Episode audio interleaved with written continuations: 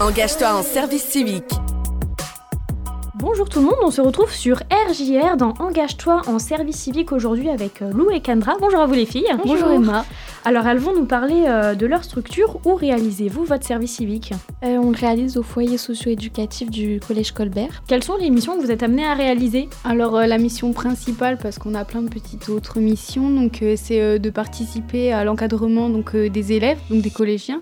Donc durant leur heure de permanence, ils viennent au foyer et ils peuvent réaliser différentes activités, euh, soit qu'on prépare pour eux, ou alors il y a des jeux de société et euh, du baby foot. Et euh, comment avez-vous entendu parler euh, du service civique et de ce service civique en particulier? Euh, bah, moi, c'est Kendra qui m'a proposé ce service civique parce qu'il restait de la place et je trouvais pas de service civique. Du coup, euh, c'est comme ça que je l'ai connu. Et du coup, toi, et du coup, Kendra moi je l'ai connu euh, ben, sur le site du service civique parce qu'on fait notre service civique euh, en parallèle de notre licence. Donc on est en troisième année de licence à la fac et euh, il fallait qu'on soit en alternance et on pouvait faire un service civique et j'ai trouvé ce service civique sur le site. Ok, super. Et bah du coup, pour ceux qui souhaitent euh, réaliser aussi euh, un service civique, n'hésitez pas à vous rendre du coup sur le site de service civique, comme le disait Kendra, c'est service-civique.gouv.fr.